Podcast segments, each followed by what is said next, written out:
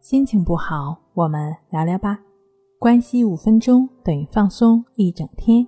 大家好，我是重塑心灵心理康复中心的刘老师。我们今天要分享的作品是强迫性人格障碍，快听听你中了几条。在美国精神疾病诊断与统计手册中第四版与第五版中。有一定数量的标准定义了强迫性人格，很多自称稍微有点强迫特征的人符合了部分的标准，但能称之为强迫性人格的必须满足四条或者四条以上的标准。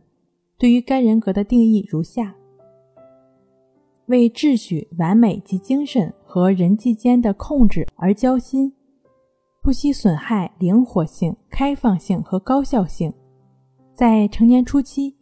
要有如下表现中的四条：第一，操心细节、规则、清点、组织或计划，以至于无视行动的目的；二，阻碍任务完成的完美性，比如由于个人太苛刻的要求未得到满足而无法完成一个项目；三，因对工作过度的热忱，放弃休闲和有益的生产力；第四。就道德、伦理、价值观方面的问题，过分的尽责、审慎、严格。当然了，并不是因为某种宗教或文化的归属。五、无法放置不能再用或没有用途的物品，即使这是一些并无情感价值的物品。六、对于委派任务或与他人共事表现的迟疑。除非他人完全按照自己的方式来做事。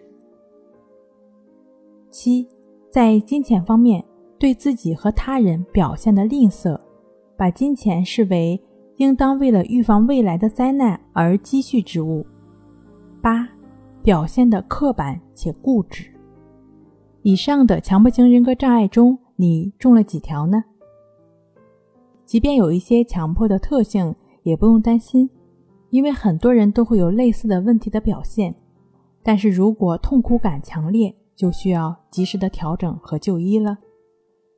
本节目由重塑心灵心理康复中心制作播出。好了，今天跟您分享到这儿，那我们下期再见。